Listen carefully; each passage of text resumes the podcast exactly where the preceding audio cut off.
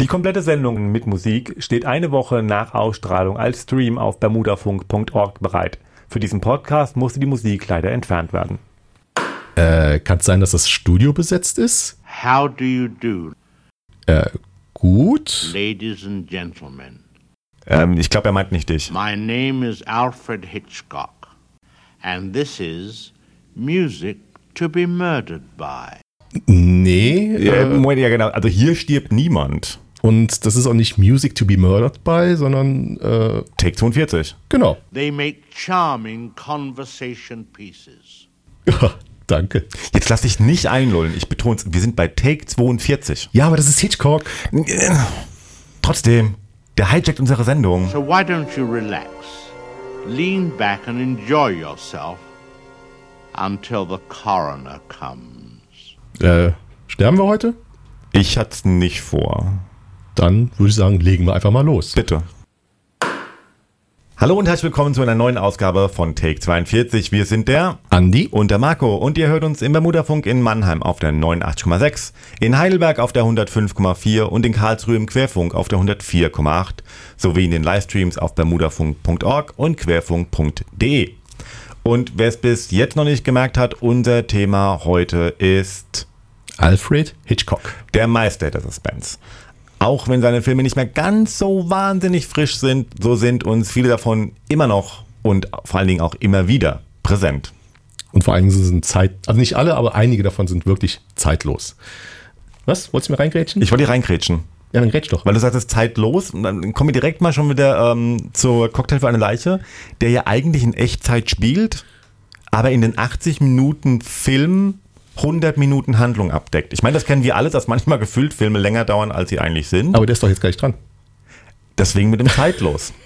Dazu kommen wir später nochmal. Ich sag's dann halt nachher nochmal. Ja, okay, gut. Ich bring das Fact unter, ist mir egal. Ja, ist, ist ja, ist in Ordnung. Ich sag ist, nur. also, äh, also wa- was ich sagen wollte, also Hitchcock äh, war lange im Geschäft, der äh, hat mit Stummfilmen schon angefangen, aber seine bekanntesten Filme sind tatsächlich so aus der Zeit 1955 bis 65. Das sind dann so die Klassiker mit Die Vögel, Fenster zum Hof, Vertigo und so weiter. Und das sind alles die Filme mit, äh, mit dem Komponisten Bernhard Herrmann. Herrmann? Also er, äh, ich weiß jetzt nicht, Bernhard, wir nennen Bernhard Herrmann. Also es, es war Bernhard Herrmann und äh, das ist so die präsenteste Musik, die wir haben. Aber äh, hier geht es halt eben um Hitchcock und wir werden auch den einen oder anderen Komponisten hier noch zu hören bekommen. Ich bitte darum. Ja, da fangen wir jetzt doch einfach mal mit Franz Waxman an. Der hat nämlich die Musik zu Das Fenster zum Hof geschrieben. Na, bist eingegroovt? Ja, alles gut. Das Fenster zum Hof oder auch Rear Window, wie der Film im Original heißt, ist mit James Stewart und an seiner Seite ist Grace Kelly zu sehen. Dieser Hitchcock ist von 1954. Während den Dreharbeiten arbeitete Hitchcock nur aus dem Apartment von Jeff heraus. Jeff wird von James Stewart gespielt. Alle anderen Schauspieler hatten einen Knopf im Ohr und erhielten die Anweisungen via Funk. Hatten die damals schon Knöpfe im Ohr? Also es hieß. ähm, Also so- Headset, ja, aber Na, ich so glaub, wie das ich gelesen habe, so wie ich, ja, vielleicht war es auch, keine Ahnung, so ein großes Ding, aber ähm, warum Hitchcock das tat, ist nicht überliefert. Ähm, das Set von Das Fenster zum Hof ist übrigens von 50 Bauarbeitern in knapp zwei Monaten errichtet worden und besteht aus 31 Apartments, von denen 12 komplett eingerichtet mit Elektrizität und Wasser ausgestattet und dadurch quasi komplett bewohnbar waren. Auch hier wurde wieder ein wenig getrickst, denn es erscheint, als wäre Jeffs Apartment im zweiten Stock. In Wirklichkeit war es aber ebenerdig, denn der Innenhof wurde in den eigentlichen Kellerräumen des Studios gebaut, wofür die Decke bzw. der Boden des Studios entfernt werden musste. Das Ganze kostete damals knapp 100.000 US-Dollar. Auch waren vier verschiedene Lichtanlagen im Studio installiert, die jede Tageszeit nachstellen konnten und alles wurde über ein Bedienfeld in Jeffs Wohnung angesteuert. Zeitweise waren mehr als 2000 Scheinwerfer im Einsatz, was mal dazu führte, dass das Sprinklersystem ansprang, das Set unter Wasser setzte und einen Kurzschluss verursachte. Angeblich sagte Hitchcock zu seinem Assistenten lediglich, man soll ihm einen Schirm bringen und mitteilen, wenn der Regen aufgehört hat. Das, ist, ähm, das gibt sehr schön wieder, wie Hitchcock arbeitete. Ja, auf jeden Fall. äh, mit trockenem Humor, äh, auch wenn die Sprenkleranlage angeht. Es soll mir also, ähm, Thelma Ritter, die ja in dem Film Stella spielt, hat ebenfalls mal gesagt, Hitchcock hätte den Schauspielern nie mitgeteilt, ob er eine Szene mochte oder nicht. Er zeigte es eher mit einem Gesichtsausdruck und manchmal sah es so aus, als müsste er sich übergeben. das waren wahrscheinlich dann die Szenen, in denen es nicht so rund lief. Ja, also äh, du hast eben die Lichtanlage äh, genannt. Da hat er ja schon beim äh, Vorgänger, du hast ihn ja eben schon erwähnt, der äh, Cocktail für eine Leiche, Rope, ja, ja schon mhm. Äh, üben dürfen. Äh, wir reden jetzt immer noch nicht darüber, das kommt danach. Ja, bitte. Weil ich will noch ein bisschen was zu Franz Wachsmann sagen. Also die Musik, die wir gerade eben gehört haben.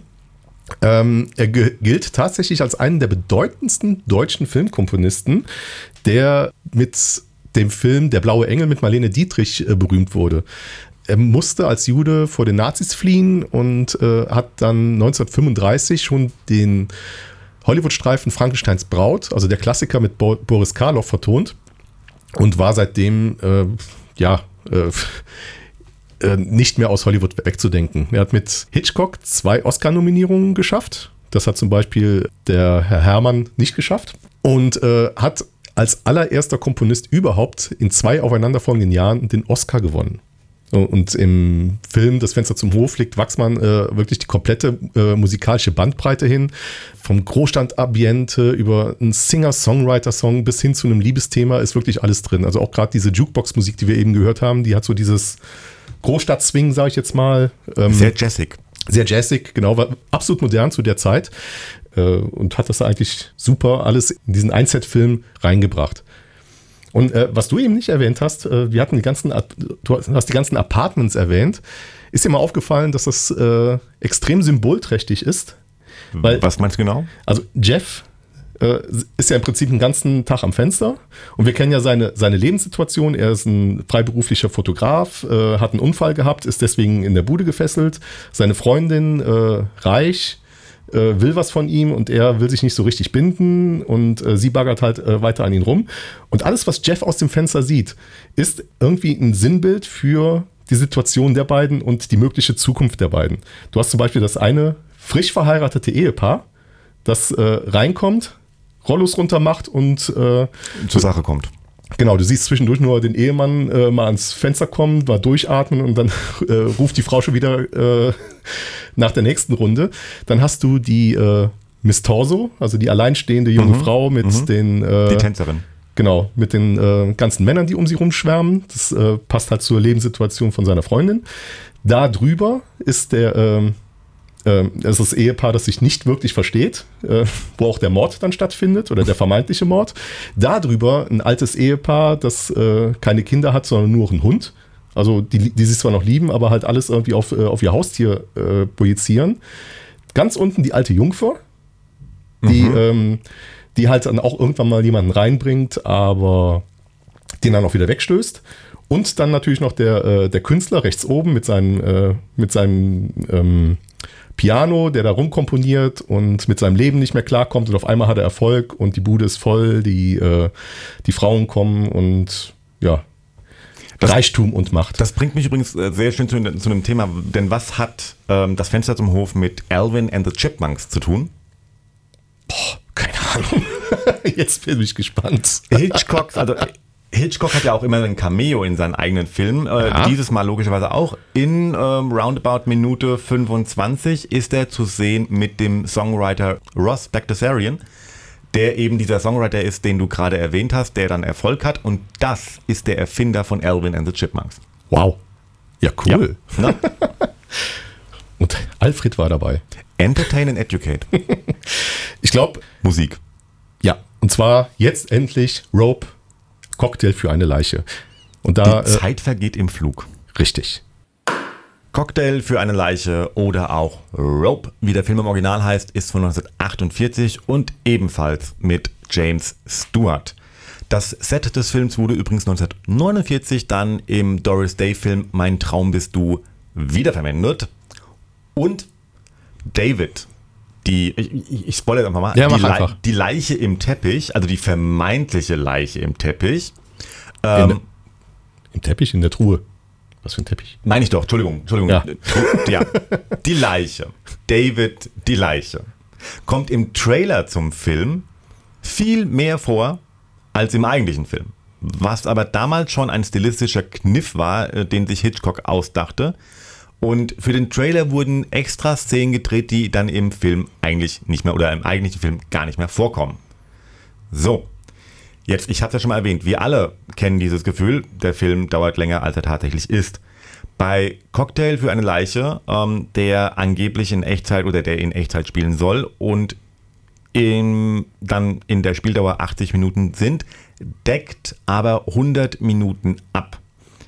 Das äh, wird mit ein paar Tricks gemacht, wie zum Beispiel, dass die Sonne schneller untergeht, das Abendessen an sich nur 20 Minuten dauert, was glaube ich nach einem heutigen Stand, also heute irgendwie Standard Damals, ist. ja. Aber auf jeden Fall wird so quasi, also da gibt es noch ein paar mehr Punkte, aber so wird angedeutet, dass diese 80 Minuten Spielzeit eigentlich 100 Minuten in echt sind. Ja, also er hat ja auch bei dem Film ähm, selber nochmal experimentiert. Also es, äh, der Film basiert ja auf einem Theaterstück. Richtig? Und um eben auch diesen Theatercharakter zu, zu bewahren, findet der Film, abgesehen von der, äh, der ersten Kamerafahrt, die halt von der Straße durchs Fenster auf den gerade stattfindenden Mord äh, läuft, nur in dem Apartment und dann auch hauptsächlich im Wohnzimmer statt. Und äh, die Schauspieler spielen tatsächlich circa zwölf Minuten durch, ohne dass es einen Schnitt gibt. Das zwölf Minuten deswegen, weil früher die Filmrollen einfach nicht länger waren. Und äh, um eben diesen Schnitt zu kaschieren, fährt die Kamera dann immer an eine Person ran, also irgendwie so an den Rücken, dass für kurzen Moment der Bildschirm oder die Leinwand schwarz wird, dann fährt die Kamera wieder zurück und die Szene läuft weiter. Aber die Schauspieler waren wirklich gezwungen, zwölf Minuten in der kompletten Wohnung durchzuspielen. Also auch für Hintergrundgeräusche, Hinter, Hintergrundkonversationen, also wirklich Theater auf der Leinwand. Genau, deswegen, also die, dieser Film ist in zehn Segmente unterteilt.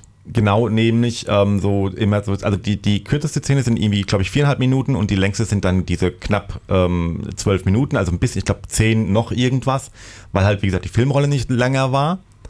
Die letzten fünf Segmente und, also genau, weil dann schon langsam die Sonne untergeht, mussten dann quasi immer wenn ihm einmal eine Einstellung nicht gefasst, äh, gepasst hat, dann musste das komplette Segment wiederholt werden. Das heißt, man hat äh, die letzten fünf Segmente mindestens jeweils doppelt gemacht, weil, wie gesagt, ihm dann einfach irgendwas nicht gepasst hat.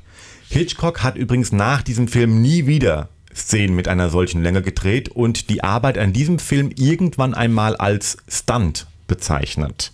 Verständlich. Ja, man muss allerdings auch sagen, und ähm, die landläufige Meinung ist ja, wie gesagt, es gibt keine Schnitte, es gibt sehr wohl Schnitte im Film, also auch zwischen den Segmenten oder in einem Segment. Ähm, man geht aber sehr, sehr, sehr, sehr spärlich damit um. Cocktail für eine Leiche ist übrigens auch Hitchcocks erster Farbfilm. Und ähm, der Film wurde in manchen US-Kinos nicht gezeigt, da zwischen Philip und Brandon eine homosexuelle Beziehung angedeutet wird. Ähm, eine Annahme, die auch durch den Drehbuchautor Arthur Lawrence unterstützt wird, da im Originaldrehbuch der Hauptdarsteller, also James Stewart, mit einem der beiden zu College-Zeiten eine Affäre gehabt haben soll. Ja, im Originalbuch wird auch äh, genau so beschrieben. Es muss halt wegen der Zensurpolitik damals äh, einfach komplett aus dem Film rausgehalten werden. Äh, Hitchcock als Brite hatte da eigentlich wenig Probleme mit. Ich meine, äh, Homosexualität war in den 50er Jahren äh, nicht selbstverständlich, aber er, er hätte da nichts dagegen gehabt, das eindeutiger zu zeigen, aber er durfte halt einfach nicht. Genau. Ja, du hat, als du den Film das erste Mal gesehen hast, du hast sofort äh, gesagt, okay, die, sind, die zwei sind schwul. Ich muss tatsächlich sagen, nach, ich, mir ist das nach Jahren irgendwie so wie Schuppen von den Haaren gefallen. Also wirklich so, ja, jetzt wo du es sagst, klar, vollkommen logisch. Ja, also, nee, ja. Also, ich fand das hat man gemerkt, aber gut. Ja, na, im Nachhinein, Ne? ja, Ja. vollkommen. Ja. äh, viele Leute suchen da übrigens den, äh, auch immer wieder den äh, Hitchcock-Cameo-Auftritt. Der ist ja Tradition bei Hitchcock Ja. gewesen. Ähm, in dem Film gibt es sogar zwei. Das wusstest du auch nicht, ne? Nee, jetzt, ich wusste jetzt von dem einen, wo es offensichtlich ist, in Minute 55. Und der zweite ist es nicht ganz ein Cameo-Auftritt, es ist aber, äh, ja, mehr ein Gag von ihm. Ähm, er hat, also Das ist die Hitchcock, Werbung, oder? Genau, Hitchcock Ja. hat sich ja selber auch zur, zur Marke ähm, hochstilisiert. Also er, er war ja der erste Regisseur, der sich selber zur äh, Trademark gemacht hat. Und da sein, das berühmte Bild von seinem Profil ist im Hintergrund in der Stadt als Leuchtreklame zu sehen. Ganz rechts am Rand, auch nur bei ganz wenigen Kameraeinstellungen überhaupt zu sehen. Aber wenn man es weiß und man drauf achtet, sehr schön. Mit der Marke Reduco. Richtig. Die Marke, die ist Ab- Reduco. Ab, diese. Abnehmen-Kapseln, Ja. die fiktiven. Äh, das hat er in äh, früheren Filmen, also auch schon in den Stummfilmen, äh, immer wieder mal angewendet. Da war ja immer das Vorherbild. Ja, gut. ähm, Kann, kann man mal machen. Ja. Äh, so, jetzt habe ich einen Faden verloren. Also das, äh, ach ja, ach, die Musik. Wir haben ja, äh, wir haben ja gerade eben Musik gehört. Eigentlich ist der Soundtrack von, äh, auch wieder von, äh, von Herman. Ich sag doch, die Ze- Zeit verfliegt, ne? Ja, total. ähm, die Mu Musik ist eigentlich von Herman, aber das, was wir gehört haben, ist von äh, François Paulin. Poulenc? Paulin? Polar. Francis Poulenc, ja. Ähm, und das Stück heißt Movement per, äh, Perpetu per, Perpetuell. Boah. Ich muss mal nachgucken, was für eine Sprache das ist. Auf jeden Fall, das ist ein klassisches Pianostück, was einer der Mörder in einer Szene einfach halt vor sich hin klimpert. Und äh, durch den Kontext ähm, von dieser äh, schönen, verspielten Melodie doch sehr schnell sehr verstörend wird, in dem Moment, wo es in diese andere Tonart wechselt. Und ich habe genau das Lied rausgesucht, weil ich finde, die Mu Musik von äh, Herman ist doch recht unpassend. Also der Film fängt mit einer sehr, sehr fröhlichen Melodie an, die überhaupt gar nichts mit dem Thema zu tun hat, meiner Meinung nach. Und ja, passte irgendwie nicht. Und äh, dieses eine äh, Pianostück dagegen, das fasst den kompletten Film so ri richtig zusammen, obwohl es dafür eigentlich gar nicht geschrieben wurde. Ich, ich gucke nochmal nach, wie es ausgesprochen wird. Ich glaube nicht, dass, es, dass das eben befriedigend war. Willst Ähm, du es mal versuchen? Nee, danke. Okay. Ähm, nein, ich wollte noch sagen, der Film hat eine ähm, ähm, für 80 Minuten Laufzeit eine sehr hohe David-Dichte. David. David. David. Ähm, David, die Leiche, wir haben ihn schon kurz vorgestellt, ähm, kommt oder beziehungsweise wird in den 80 Minuten oder 100 Minuten, je nachdem, wie man es auslegen will, nämlich wird er 77 Mal erwähnt. Ja gut, der ist auch die ganze Zeit im Raum. Richtig. Man sieht ihn Ja, äh, der liegt halt so rum. Ja, Ähm, hängt so rum. Äh, Oder hängt so rum. Lustigerweise ähm, Gammelt. erwähnt, ihn, erwähnt ihn jeder außer Philipp. Mhm. Also jeder im Raum nimmt immer Bezug auf David außer Philipp. Das ist der Einzige, der keinen Bezug auf ihn nimmt. Oder zu, zu ihm nimmt. Muss Auf er ja auch nicht, der Ja. sitzt ja auch da so So. rum. Mama Musik, weil ansonsten. Ja, ich, ich würde sagen, also jetzt ähm, dafür, wofür man eingeschaltet hat, nächster Block nennt sich Psycho. Richtig. So. Die berühmte Duschszene von Psycho, gerade eben in der Musik angedeutet. Sie wurde über sechs Tage lang gedreht. Insgesamt gab es 50 Takes mit 77 Kameraeinstellungen. Marion wird hier wiederholt in den Torso gestochen, dreht sich dann zur Duschwand und rutscht nach unten. Ohne Blut an der Duschwand. Also Also- ja, wie, wie, wie auch. Ja, also wenn, wenn ich jetzt, also ich stelle mir das mal so vor. Ich werde vorne in den Bauch gestochen, drehe mich dann mit dem Bauch zur Duschwand und rutsch dann da runter. Ich würde jetzt irgendwie, also nicht, dass ich Nein, geplant sie, sie, hätte, sie ist ja nicht runtergerutscht, sie ist ja mehr in sich zusammengesackt. Und außerdem war es ja auch eine Keramik, vielleicht ist war die ja gut gewachst und lief runter. ach so eine Nanobeschichtung vielleicht? Ja, Ja, Norman war da sehr, war ja, Eine ein sehr, Norman- sehr, war ja ein sehr, sehr reinlicher Mensch. eine Normenbeschichtung. ähm, wenn es Blut gab im Film, dann war es aber immer Schokoladensirup, weil das sah besser aus als Blut. Weil schwarz-weiß. Genau. Ähm, Psycho ist übrigens Hitchcocks erster Horrorfilm von 1960 und in den Hauptrollen hier Anthony Perkins und Janet Lee. Perkins spielt Norman Bates und weigerte sich nach der Veröffentlichung des Films jahrelang über die Rolle zu sprechen, da die Leute ihn und die Rolle untrennlich miteinander verbanden. Das kommt davon, wenn man viel zu gut spielt. Ja. Also, äh, ja, grandiose Leistung. Der, der war ja damals, also zu dem Zeitpunkt war er ja komplett unbekannt. Genau. Ja. Ähm, Paramount glaubte nicht, also Paramount, das Studio, das damals den Film produziert hat, glaubte jetzt nicht wirklich an die, ähm, an den Erfolg. Deswegen war man auch beim Budget ein wenig knauserig. Ähm, und Hitchcock hat dann den Film eigentlich mit dem kompletten Team äh, aus TV-Produktionen, also aus seiner TV-Produktion, zu der wir später noch kommen, ins Leben oder äh, auf die Beine gestellt. Es gab einen Budget von 800.000 Euro, äh, Entschuldigung, 800.000 Dollar. ähm, Wie gesagt, Paramount glaubt jetzt nicht wirklich an den Erfolg und ähm, ging die vertragliche Verpflichtung ein, eben die meisten Erlöse an Hitchcock weiterzuleiten. Inzwischen hat der Film mehr als 50 Millionen US-Dollar eingespielt. Gut, man kann Paramount jetzt da nicht äh, böse sein, dass die da nicht dran geglaubt haben, weil Hitchcock mit Psycho mit so ziemlich allen Regeln des Kinos gebrochen hat, die zu dem Zeitpunkt existierten. Also zum einen, der Film ist in Schwarz-Weiß. 1960 war Schwarz-Weiß wirklich schon wieder out. Das ist ungefähr so wie heute, du machst einen Marvel-Film, der ist nicht in 3D. Das, das kannst du halt heutzutage nicht mehr bringen. Er hat gesagt, Schwarz-Weiß passt besser zu dem Thema, machen wir. Dann äh, Janet Lee äh, war zu dem Zeitpunkt ein äh, eigentlich ein weiblicher, also ein Megastar in Hollywood äh, und es war halt die weibliche Hauptrolle in dem Film und sie spielt, also der Film, die erste halbe Stunde ist, steht sie auch komplett im Mittelpunkt. Und dann wird sie, wird sie ermordet. Das komplette Publikum war geschockt, dass die, der, der Hauptdarsteller oder die Hauptdarstellerin auf einmal tot ist. So, äh, was für ein Film ist das hier? Äh, und dann kommt noch hinzu, Hitchcock hat darauf bestanden, in den Foyers Schilder aufzustellen mit, mit ihm als äh, Pappenkameraden oder einfach nur Schilder, wo drauf stand, sprechen Sie mit, mit niemanden über diesen Film. Und er hat dafür gesorgt, dass niemand in, in den Kinosaal kommt, wenn der Film schon läuft. Bis dahin war es halt äh, normal, so, so, ein Kinobesuch, das war, waren halt vorneweg die Nachrichten, dann war halt noch ein Kurzfilm und äh, Marke keine Ahnung, äh, wollen sie noch ein Eis. Ähm, und dann irgendwann kam ein Hauptfilm und äh, man ist da halt rein und rausgegangen, Pff, ja, keine Ahnung, womit man das heute vergleichen kann. Also man hat da seine paar Cent dann hingelegt, ist äh, reingegangen, eine Stunde geblieben, dann wieder gegangen. Was lief, war relativ egal. Aber hier war es so, in dem Moment, wo der äh, Vorspann anfängt, kein Einlass mehr. Und äh, die Leute sind wirklich weggeschickt worden oder auf den nächsten Filmbeginn äh, verwiesen worden. Und damit hat Hitchcock äh, die komplette Kinolandschaft halt verändert. Richtig also, so.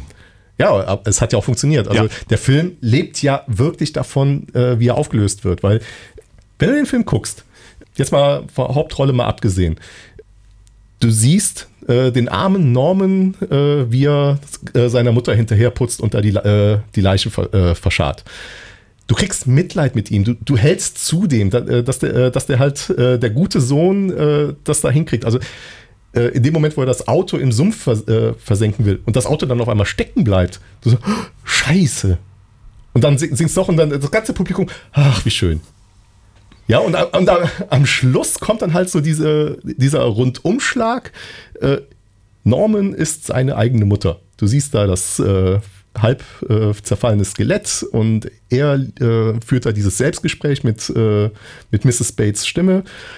Äh, und das ganze Publikum ist entsetzt, dass man diesen vollkommen harmlosen Menschen hm, ja. halt äh, also dass man dem so zugetan war. Und, äh, das, das war eigentlich der, der Hauptknaller in diesem Film. Vergiss, vergiss mal die Duschszene in dem Sinne. Ja, wobei, Dusch, Dusch, äh, wobei halt die Duschszene schon das ähm, prägnanteste vom Film ist. Also ich gebe ich geb dir recht, ja, aber ja, Psycho, also ist, Psycho ist halt die Duschszene. Also ja, ja. Äh, ab, ab der Duschszene findet auch gar keine Gewalt mehr statt, ne? Mal abgesehen von diesem Treppensturz äh, äh, am Ende. Aber, ja, zumal, äh, zumal mir auch sagen muss, dass in der Duschszene, also das ist ja auch der Kniff bei, bei Hitchcock. Du siehst ja im Endeffekt nichts. Du hörst es, aber du siehst es ja nicht. Also es wird ja alles nur angedeutet. Das, das heißt, die, die, der, der komplette, in Anführungsstrichen, Gewaltakt findet in einem Kopf statt. Richtig. Und äh, Hitchcock wollte diese Duschszene ursprünglich komplett ohne Musik realisieren. Aber es war Bernard, Her äh, Bernard Herrmann, Herman, ich kann mich heute nicht Herman. einigen, wie, wie, wie man nennen. Ähm, Bernie the Herman er hat auf jeden Fall darauf bestanden, oder er hat einfach die Idee gehabt, äh, da Musik reinzusetzen und äh, hat das dann äh, Hitchcock vorgespielt. Das ist so ähnlich wie äh, John Williams und Steven Spielberg mit Der Weiße Hai. Er macht einfach so den Bolero-Effekt. Er lässt eine Streichergruppe einen Ton äh, verzerrt spielen, dann kommt eine zweite Streichergruppe, macht einen anderen Ton, im gleichen Staccato und so weiter und so fort. So dass dann äh, im Prinzip Violinenschreie entstehen und dann entsteht eine Dissonanz, wo, wo man allein schon von den Tönen eine, eine Gänsehaut bekommt. Also ich weiß nicht, ob wir uns das jetzt antrainiert haben, dass wenn wir das hören, eine Gänsehaut kriegen oder wir eine Gänsehaut kriegen, äh, weil wir es hören. Wär mal, das wäre aber psychologisch sehr interessant rauszukriegen. Machen wir eine eigene Sendung drüber. Mhm. Ja, aber auf jeden Fall, äh, Hitchcock hat gesagt, ja super, so wirkt die Szene noch viel, viel besser. Und dann auch noch, äh, auch noch interessant, so am Rande, der komplette Soundtrack besteht nur aus Streichern. Da ist keine Perkussion, da ist kein Piano, da ist kein Holzbläser, da ist kein Blechbläser drin. Da sind nur Violinen, Kontrabasse und äh, Bratschen, also Violas. Nichts anderes. Die komplette Musik. Aus der Reihe. Erste Male im Film. Ich habe schon ein paar Mal erwähnt, das ist so mein, ich habe vorhin schon mal gesagt, uh, Entertain and Educate.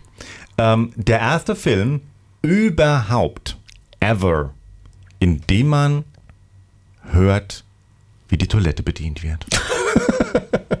ja, das ist echter Realismus. Hitchcock bricht mit den Regeln. Kein Wunder, dass Paramount nicht bezahlen wollte. Ja. Da ist eine Klospülung. Nee, das machen wir nicht. Ja. so, jetzt haben wir eigentlich so die, den ikonischen Part mal so komplett abgedeckt. Aber ich würde sagen, wir setzen jetzt noch einen drauf. Wir, bleib, wir bleiben bei Bernard Herrmann und äh, spielen jetzt mal meiner Meinung nach sein wirkliches Meisterwerk, nämlich Vertigo. Also so, so genial Psycho auch ist, äh, Vertigo ist mein persönlicher Hitchcock-Lieblingsfilm. Ähm, das ist in meinen Augen ein audiovisuelles Meisterwerk, in dem ähm, der Komponent, Komponist es wirklich schafft, die zentralen Themen der Höhenangst, der Todessehnsucht und der unerfüllten Liebe in wirklich wenigen Melodien äh, wirklich prägnant zu äh, vereinen und dazu wirklich auch die komplette orchestrale Bandbreite verwendet. Und sogar die damals spärlich verfügbaren elektronischen Soundeffekte verwendet hat. Während Hitchcock wirklich mit äh, relativ einfachen, aber letzten Endes doch absolut genialen Effekten den Zuschauer in diese Rolle des Protagonisten zwängt. Also da ist ja zum, zum einen dieser Höhenangsteffekt, also dieser Vertigo-Effekt. Genau, Vertigo-Effekt. Ja, aber soll ich, genau, also der Vertigo-Effekt oder auch Dolly Zoom. Ähm, hierbei fährt die Kamera auf Schienen, eben Dolly, während das fokussierte Objekt durch eine gegenläufige Anpassung der Brennweite während der Fahrt in unveränderter Größe im Bild bleibt. Dadurch wird der Bildausschnitt des Hintergrundes entweder größer bei der Zufahrt, Dolly in, Zoom out oder kleiner bei der Wegfahrt, Dolly out, Zoom in, wodurch ein unnatürlicher, sogartiger Effekt, äh, Effekt entsteht. Oder vereinfacht ausgedrückt, man geht mit der Kamera nach hinten, während man einzoomt. So kann man es halt auch sagen, ja, aber das war übrigens Wikipedia. Ich will hier nicht, also Quellenangabe, Wikipedia. Mhm. Vertigo-Effekt. Ja, genau, also ist, äh, wie du schon sagtest, also durch diesen, äh, man geht vom Objekt weg, aber zoomt dadurch rein, äh, zoomt rein, verzerrt sich äh, halt eben durch, die, durch das Linsensystem ähm, das Bild und es sieht eben so aus, als würde es sich strecken oder halt in der umgekehrten Richtung stauchen. Bei uns äh, Fachleuten heißt das dann übrigens äh, Dolly out, Zoom in. Du bist natürlich der Fachmann. Entschuldigung. Ja, auf alle Fälle. Hey, ich, ich übersetze nur. Ich habe den Wikipedia-Eintrag gelesen. Ich meine, hallo. Ja, aber das, das wird dann halt auch wieder durch, äh, durch die Musik unterstützt. Und ich habe eben gesagt, also äh, der Zuschauer wird in die Rolle des äh, Protagonisten äh, gedrängt. Gerade in den ersten Szenen, in der James Stewart, wieder mal James Stewart übrigens, ja, ähm, mit da der, kann man nicht drum rum damals. Ja, äh, mit der Beschattung seiner Zielperson beginnt. Also er ist Privatdetektiv äh, und äh, kriegt halt von einem Freund den Auftrag, sein, äh, dessen Frau zu, zu beschatten hört man ein ruhiges, aber unterschwellig bedrückendes Liebesthema, das äh, an Wagners Liebestod aus Tristan und Isolde äh, erinnert. Und in mehr als zehn Minuten wird nicht ein einziges Wort gesprochen. Man hört nur die Musik und man sieht, äh, wie ähm, die Frau von, äh, von ihm beschattet wird. Dabei wechselt die Kamera immer zwischen dieser ja, von außen betrachtenden Ansicht, also diese Voyeur-Sicht, in die Ich-Perspektive von James Stewart, äh, während er sich halt so an Säulen oder Hecken vorbei bewegt und äh, sie dabei im Blick behält. Das ist, äh, ja, ziemlich fies eigentlich, aber man, man kann sich dem auch nicht entziehen. Ja, und äh, dann halt diese Kameraeffekte mit der Höhenangst, die ganzen Lichtfilter, ähm, gerade bei dieser Albtraumszene mit Rot, Grün, wo man nur James Stewarts Kopf sieht, äh, genial montiert, äh, mit dieser Tricktechnik im Hintergrund, wo, äh, wo dann das Fallen simuliert wird. Und dann natürlich diese wahnsinnigen Panoramablicke rund um San Francisco. Also ähm, stehend unter der Golden Gate Brücke, dann äh, in diesem äh, Mammutbaumwald, den es mittlerweile nicht mehr gibt in der Form. Ja, also das, das Ding ist ein absolutes Meisterwerk. Auf alle Fälle. Also das ist nämlich auch ein, einer der Punkte, ähm, der ist damals bei den Kritikern ziemlich durchgefallen, dieser Film, gilt heute aber als eines der Meisterwerke von Hitchcock. Auch wegen Kim Novak, die, wobei Hitchcock immer mal meinte, er, er hielt sie für eine Fehlbesetzung. Ähm, wie gesagt, trotzdem sehr erfolgreicher Film.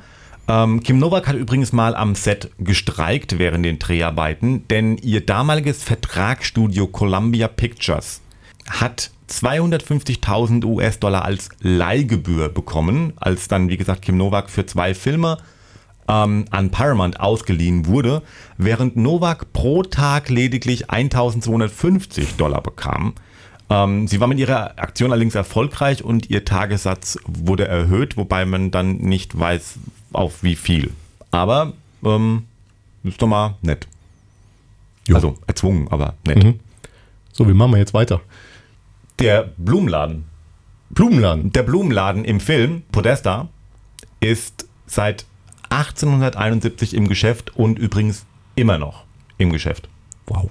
Wie lange sich Blumen halten können. Mhm. Wie machen wir jetzt weiter? Jetzt ähm, geht es völlig unmusikalisch weiter zu Die Vögel. Na. Wie wäre es, wenn wir jetzt ähm, so Jetzt guckt er mich entgeistert an. Äh, wie wäre es, wenn wir äh, mal über die äh, Marke Hitchcock reden? Die Marke Hitchcock. Weil, ähm, also Hitchcock, ich hatte es ja schon mal gesagt, äh, ist der erste Regisseur, der also der wirklich Berühmtheit erlangte und äh, dessen Gesicht man auch kannte und der aus sich selber eine Marke gemacht hat. Ähm, er war nicht nur eben Hitchcock, der äh, Suspense-Regisseur, er war neben seiner ständigen Filmprojekte äh, auch aktiv im Fernsehen. Er hat Filme produziert, viele Episoden für verschiedene Fernsehserien. Es gab eine Serie, Alfred Hitchcock präsentiert. Also Alfred Hitchcock Presents. Wenn ich da kurz ein, ähm, Ja. es sind, also genau genommen, ganz streng genommen sind das zwei Serien. Richtig. Die erste von 1955 bis 1962, ähm, Alfred Hitchcocks, Hitchcock Presents und von 62 bis 65 ähm, The Alfred Hitchcock Hour. Aber das nur so am Rande. Ja, lässt mich ja nicht ausreden. Ich wusste ja nicht, dass du da noch kommst. Ja, es, es waren auf jeden Fall 268 Folgen. ja. Ja, danke. aber von, also von Ding, ähm, von ähm, Alfred Hitchcock Presents. Richtig. Und danach gab es, also er hat auf jeden Fall innerhalb dieser Folgen, ähm, ich glaube, 20 Folgen selber Ziemlich, produziert. ziemlich genau, ja. Ja. Ähm, wa- was gab es dann noch? Äh, er hat immer bereitwillig Interviews ge äh, geführt. Er hat an äh, Audioprojekten äh, äh, mitgewirkt. Also am Intro haben wir es gehört. Also das ist jetzt nicht einfach irgendwo äh, schwarz weggeklaut. Also das ist tatsächlich eine Original-Audioaufnahme für einen Soundtrack von Alfred Hitchcock Presents. Es gab sogar 1956 ein Gesellschaftsspiel in seinem Namen und es gab das Alfred Hitchcocks Mystery Magazine, was bis heute noch erscheint. Ne, ich meine, welcher Regisseur hat schon sein eigenes Logo? Und jetzt, jetzt kommt die Kernfrage, womit ich dich schon die ganze Zeit aufziehe. ziehe. Was sagen dir die Namen Justus, Peter und Bob? Das sind die drei Fragezeichen. Richtig. Ja. Und was haben die mit Hitchcock zu tun? Ähm, Justus hat eine ähnliche, ein ähnliches Profil von der Seite. Nein, äh, also die im Original, die äh, The Free Investigators von Robert Arthur Jr. sind wirklich ein äh, Jugendkriminalbuch, beziehungsweise eine Jugendkriminalserie und äh, äh, Arthur hat Alfred Hitchcock als Figur mit eingewoben. Also er ist, äh, also Hitchcock war im Prinzip einer der Auftraggeber der drei Fragezeichen und äh, auch eine Figur dann dementsprechend im, äh, in, in, den, äh, in den Büchern. Und in der Erstauflage hat Hitchcock das auch lizenziert und es hi- hieß dann auch Alfred Hitchcocks The Free Investigators. Okay. Ja, und wenn man jetzt die Original, äh, in Deutschland, drei Fragezeichen sind Kult. Ich glaube, das braucht man keinen groß äh, noch erklären. Ähm, erschienen seit 19, oder erscheinen seit 1979 bei Europa, die Hörspiele. Und äh, auch da war halt sehr lange das äh, Konterfei von Alfred Hitchcock drauf und es stand auch drauf, Alfred Hitchcock, die drei Fragezeichen. Also er hat es nicht geschrieben, aber er hat es halt, äh, er hat's halt mit lizenziert. Und äh, einfach damit wir hier mal einen kleinen Cut in die Sendung reinkriegen, spielen wir doch einfach mal die alte, original erste Titelmelodie von den Hörspielen Die drei Fragezeichen. Oha. Oha. Äh, jetzt waren wir mal paar Minuten nicht am Platz. Hast du dir das Fenster aufgemacht? Äh, nee. Wie kommt dann hier die, die, äh, die Möwe aufs, äh, aufs Mischpult? Ähm, wie, wie, wie sie herkam, interessiert mich weniger. Ich wüsste gern, dass sie weggeht, aber die sieht jetzt nicht so aus. Nee, und das Fenster will ich jetzt auch nicht aufmachen. Das sieht ein bisschen ein paar Vögel da draußen. Ja. Komm, das war jetzt eine geniale Anmoderation. Super, also ich bin, und der bin, Soundeffekt, der Soundeffekt ist unschlagbar. Der ist original. Ich bin absolut original. Also ich bin quasi begeistert. Ähm, Also, um welchen Film geht's? äh, Friedhof der Kuscheltiere. Du bist raus. Okay, gut. Nein, es geht natürlich um ebenfalls ein Klassiker, die Vögel. Ja. Äh, und ja, wir sind eine Soundtrack-Sendung in erster Linie. Und äh, wir waren uns nicht so ganz einig, ob wir die Vögel jetzt mit reinnehmen oder nicht, weil es ist tatsächlich ein Film ohne Soundtrack. Also, obwohl, es ist eigentlich falsch. Er hat einen Soundtrack, aber er hat keine Filmmusik. Ja, genau. Also da wäre er eigentlich bei uns schon raus aus der Nummer, weil, wie gesagt, ne, Filmmusik, aber Also das, was wir da im Hintergrund hören, das ist der Soundtrack. richtig. Und wir kommen halt, also wir kommen halt um die Vögel nicht rum, wenn wir Hitchcock machen wollen. Sorry übrigens für den Podcast, ihr hört den Hintergrund jetzt natürlich nicht. Oh, das stimmt, ja. Stellt Äh, euch einfach Vogelzwitscher vor. Ähm, Beziehungsweise flattern und Ja. äh, guckt einfach die Vögel, äh, das, Genau. das, das Geräusch läuft hier. also Vögel, Vögelgezwitscher ähm, auf nicht schön. ja, das trifft ziemlich gut. Gut. Du hast eben gesagt, das klingt wie ein Maschinengewehr. Teilweise, teilweise, ja. Der, also die Vögel kamen halt auch zu der äh, hohe Zeit von äh, Bernard Herrmann, da ist er wieder. Ähm, denn auch wenn der Film keine Filmmusik hat, äh, war Herrmann für die Soundregie verantwortlich. Denn äh, äh, für Hitchcock war es einfach wichtig, dass die, ähm, also er wollte ganz, ganz klar einen Film komplett ohne Musik machen. Also da, äh, da schwang auch so die Idee bei Psycho mit, weil er bei Psycho ja auch die Duschszene ohne Musik machen wollte. Und er wollte hier einfach den, äh, ja, in Anführungszeichen, den Horror der, äh, der Natur, der Vögel an sich wirken lassen. Ähm, das wirkt aus, aus, aus heutiger Sicht nicht ganz so, äh, äh, so beängstigend, aber damals war das schon heftig. Ich stelle mir gerade diese Diskussion vor, weißt du, so, hey Bernard, ich will einen neuen Film machen äh, und ich hätte dich gerne als Komponisten dazu. Egal, worum geht's denn? Ja, um Vögel, aber es kommt keine Musik drin vor. Ja, ähm, Also, Also wie- ich, ich, keine, keine Ahnung, also äh, sie haben es auf jeden Fall gemacht und äh, ich meine, die Soundregie hat ja funktioniert. Also äh, das, das, das Ganze musste abgemischt werden, die, äh, es, es musste natürlich gefilmt werden und äh, da waren ja, keine Ahnung, wie viel hundert dressierte Möwen und Raben am Set. Äh, die, Ja, wobei, äh, so- so- also die, mussten raus. Doch, die waren dressiert. naja, also sie wurden Tibby Hedron mehr so an den Kopf gebunden. Ja, die schon, aber generell Ach, war. die und- Nein. Also es war, es war schon so, die waren handzahm, äh, die konnte man halt da wirklich da in, in den Massen, wie man sie in dem Film auch sieht, äh, da auf die äh, Kulisse setzen und die sind da sitzen geblieben. Also allein diese Szene, in der Tippi Hedren vor der Schule sitzt und im Hintergrund dieses Klettergerüst so nach und nach äh, mit Vögeln besetzt wird. Das, das kriegst du mit wilden Vögeln nicht hin. Ja, Also da war schon viel Training dabei. das waren halt Stuntmöwen. Stuntmöwen. Mhm. Also die Soundeffekte, die stammen übrigens auch vom deutschen Oscar Sala. Sala.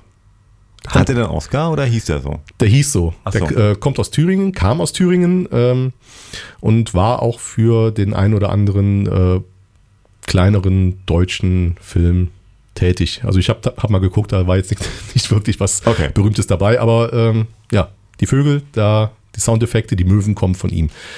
Und die komplette hörbare Musik, also der, auch wenn der Film keine Filmmusik hat, es gibt hörbare Musik, wird von den Charakteren gemacht. Also äh, es wird ein Radio eingeschaltet, es wird am Klavier gespielt oder es wird einfach gesungen. Und da gibt es eben diese äh, klassische, klassische Szene.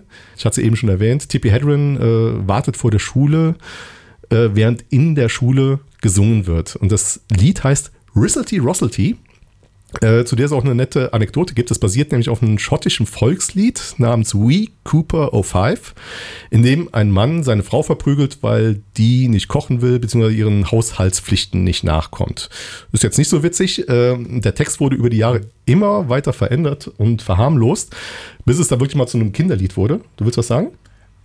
Ja, ich, ich warte noch drauf, dass wir zum schönen Teil des Lieds kommen, aber mach ruhig weiter. Äh, ja, also es, es wurde halt immer weiter verharmlost und es, wurde dann irgendwann mal ein Kinderlied. Ähm, aber das Lied war zu kurz für die Szene. Und äh, Hitchcock hat dann zum Drehbuchautor äh, äh, Ewan Hunt gesagt, schreib doch mal gerade ein paar Strophen dazu. Das ist ja eh, eh immer die gleiche Melodie, äh, es ist ein Kinderlied, äh, lass dir irgendwas einfallen. Hat er dann gemacht und äh, wäre auch von den Copyrights und sowas alles kein Problem gewesen, aber es durfte nicht in den Film. Kannst dir vorstellen, warum? Ähm, ja, äh, Copyright war kein Problem. Richtig. Ähm, FSK-Freigabe. Nee, äh, also er ist tatsächlich kinderliedkonform geblieben. Nee, äh, der Witz ist, er war ein Schreiber. Das heißt, er gehört zur Writers Guild. Ah, okay. Ja, aber die, äh, Nicht der äh, Songwriters Guild. genau, die Songwriters Guild äh, hat ihm verboten, dass, äh, oder hat generell untersagt, dass das Lied äh, im Film vorkommt, solange der Autor nicht Mitglied der, äh, dieser So. Gewerkschaft wird. Ja, also wurde Hunt äh, dann äh, Mitglied der äh, Songwriters Guild und dann durfte das auch verwendet werden. Das war für ihn dann, ihm war es dann relativ wurscht, äh, hat sich aber später dann doch gewundert, wie viel Tantiemen er dadurch verdient Ja. hat. Weil äh, die Version von ihm äh, wurde später dann mehr oder weniger die offizielle Version von dem Lied, das halt heute noch in Schulen oder von Kindern gesungen wird. Finde ich halt, äh, ich meine, so kann man sich halt auch mal äh, eine Rente äh, sichern. Ja, ist, eine- ist eine Herangehensweise, also. Ja. Und ja, so viel zum musikalischen Part. Äh, Im Hintergrund hören wir sie immer noch kreischen. Ähm, ja, du hast ja eben gesagt, Tippi Hedren hat den, äh, hat ein paar Vögel da äh, angetackert bekommen. Genau, also die, die Szenen, wo halt, wo, wo Tippi Hedren quasi ähm, von den Vögeln wirklich angegriffen wird, das konnte man dann offensichtlich dann doch nicht trainieren, ähm, wurden, ich glaube, wie war das, ein halbes Dutzend, die wurden wirklich an Tippi Hedren festgebunden. Ähm, und dadurch, dass Tippi Hedren halt auch um sich schlägt und alles, haben dann logischerweise die Vögel auch mit ihr interagiert, wenn auch unfreiwillig. Ähm, das Ganze, glaube ich, ging, wenn ich das richtig im Kopf habe, über zwei Tage und nach diesen zwei Tagen war Tippi Hedren quasi durch. Ja. Also die, die muss wohl am Set geweint haben und ähm, man hätte sich so ein bisschen Empathie gewünscht. Ähm, es ist ja auch überliefert, dass jetzt Alfred Hitchcock so empathisch jetzt nicht so auf der Höhe war. Ähm, dem war das so ziemlich wurscht. Äh, Im Gegenteil sogar, also da kommen, da kommen wir jetzt auch so zu Hitchcocks, zu Hitchcock Method, nenne ich es jetzt mal. Äh, der ist ja ganz gern mal mit seinen weiblichen Hauptdarstellern, der Hauptdarstellerin, ähm, ein bisschen rüde umgegangen. Und äh, hier in dem Fall, gerade in der Szene, hat er irgendwann mal so nach dem ersten Tag, äh, an der, wo Tippi Hedren eigentlich schon, wie du schon sagtest, durch war, gesagt, okay, wir, wir, äh, wir drehen das jetzt nochmal und äh, da sind auch weniger Vögel im Zimmer und das ist, also das Set war dann auch wirklich so ab, äh, abgeriegelt, dass das wirklich ein enger Raum dann auch war. Äh, okay, sie hat zugesagt und dann äh, im Gegenzug hat Hitchcock aber die Anzahl der Vögel erhöht und hat, hat den Raum, hat gesagt, jetzt drehen und hat den Raum verlassen. Und hat halt gesagt, äh, nur die, die fürs Drehen noch zuständig sind, äh, sollen hier weitermachen und keiner hilft ihr. Und es wird hier durchgedreht.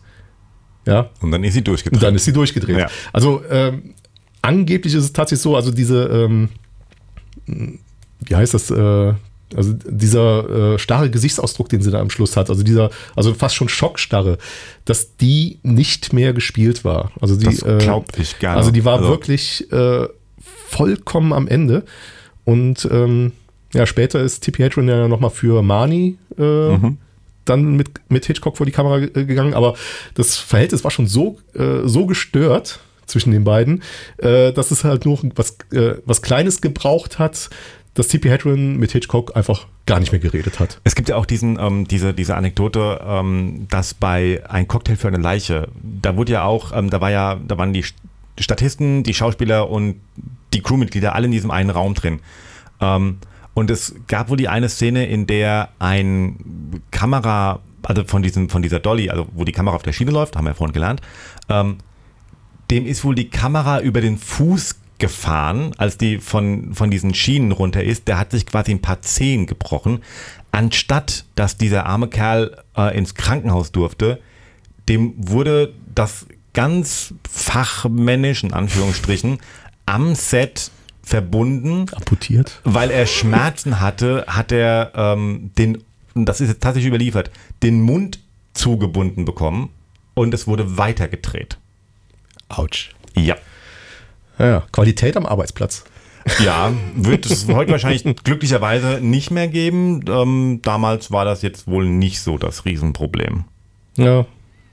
Aber das beschreibt eigentlich sehr, sehr schön eine der Arbeitsweisen von Hitchcock, nämlich diese, ähm, die Kontrolle über den kompletten Film zu haben. Was ähm, bei, bei der Stoffauswahl ist, also was, was ganz vorne anfängt mit einem sehr, sehr hohen Einfluss auf das Drehbuch, bei denen er oft auch mitwirkte. Ähm, Und immer, immer mit, gemeinsam mit seiner Frau. Also die Meinung Ja. seiner Frau, die er auch beim Film kennengelernt hat, in Deutschland übrigens, äh, war immer extrem Ja. wichtig für Ja. ihn. Ähm, und wie gesagt, auch bis zum, bis zum Schnitt. Er behielt sich immer das Recht vor, ähm, den, den Schnitt machen zu dürfen oder mitreden zu dürfen. Ähm, auf der anderen Seite, und das war das, das Krasse ähm, oder das, das Kuriose an der Geschichte, er selber war für, für Improvisation total zu haben, solange sie seine Idee war und es dazu ein Skript gab.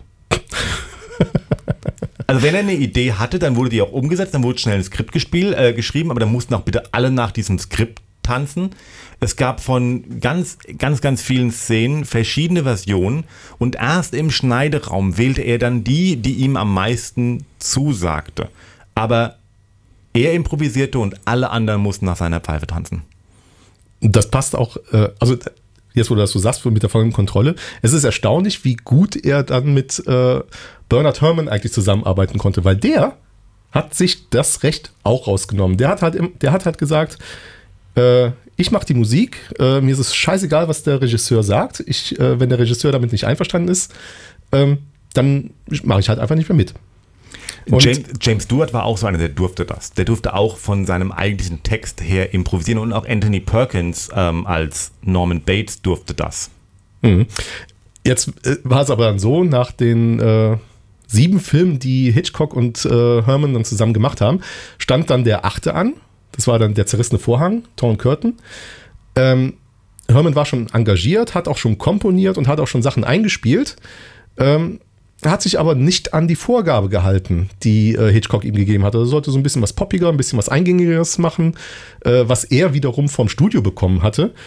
Ja, und da hat sich äh, Herman komplett äh, drüber hinweggesetzt, hat Hitchcock halt äh, seine Idee vorgespielt. Hitchcock hat, äh, hat äh, überlieferterma überliefertermaßen einfach das Studio verlassen, äh, Herman gefeuert und das war das letzte Mal, dass die zwei zusammengearbeitet haben. Die Musik kam dann von George Addison. Und ich würde sagen, den, den spielen wir jetzt noch und Ja. dann äh, müssen wir so langsam raus, oder? Ja, Weil- aber den machen wir noch. Okay. Jo, äh, das war dann jetzt nochmal die Musik zum zerrissenen Vorhang, der äh, auch dies, die Beziehung zwischen Herman und Hitchcock zer zerriss. Schön, schöne Ja. Überleitung. Su- Super Überleitung, schlechter geht's nicht. Nein, mir ist, nicht, mir ist tatsächlich nichts eingefallen. Wie, wie sollen wir jetzt aus der Sendung raus? Ähm, wie viele Filme hat er gemacht? Also Ähm, wir, wir er- fassen jetzt einfach mal schnell Also er, hat- zusammen. er hat über 50 Filme gemacht. Ähm, also der erste 1925, Ich meine, ja. Ja. Genau. Der letzte war 1976, Familiengrab, Ja. Family Plot. Schwarze Ähm, Komödie, sehr empfehlenswert übrigens. Genau, von 55 bis 65 hat er, wie gesagt, seine zwei ähm, Fernsehserien gemacht. Er hat unzählige weitere Projekte nebenbei gehabt. Sein Magazin, Andy hat es erwähnt, sein Konterfei hat er hergegeben für Lizenzprodukte. Also Hitchcock hat wirklich, war, war sehr, sehr umtriebig. Ähm, 76 sein letzter Film. 1980 ist er dann in Hollywood ähm, am 29. April verstorben. Ja, und von den über 50 Filmen gibt es halt die berühmten äh, Hitchcock 5. Genau. Ähm, da sind, oh, warte mal, wie war das? Also Cocktail von der Leiche war dabei. Ähm, Psycho, Psycho, Vertigo, glaube ich, war dabei.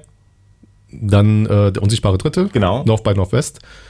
Äh, von dem die Musik übrigens, äh, fällt nur gerade so am Rande ein.